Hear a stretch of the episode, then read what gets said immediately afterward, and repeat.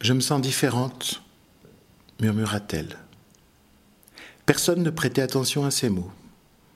Tandis que les matrones s'agitaient autour d'elle, celle-ci arrangeant un voile, celle-là une tresse, cette autre un ruban, alors que la mercière raccourcissait son jupon et que la veuve de l'arpenteur lui enfilait des chaussons brodés, la jeune fille, immobile, avait l'impression de devenir un objet.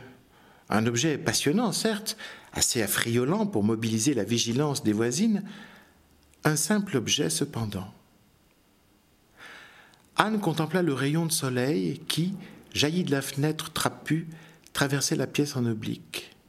Elle sourit.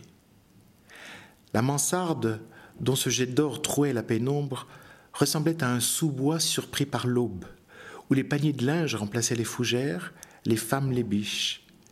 Malgré les bavardages incessants, Anne écoutait le silence voler dans la chambre, un silence étrange, paisible, touffu, lequel venait de loin et délivrait un message sous les jacasseries des commères.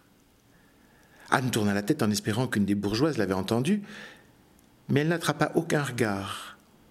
Condamnée à subir leurs obsessions décoratives, elle douta d'avoir bien prononcé cette phrase Je me sens différente.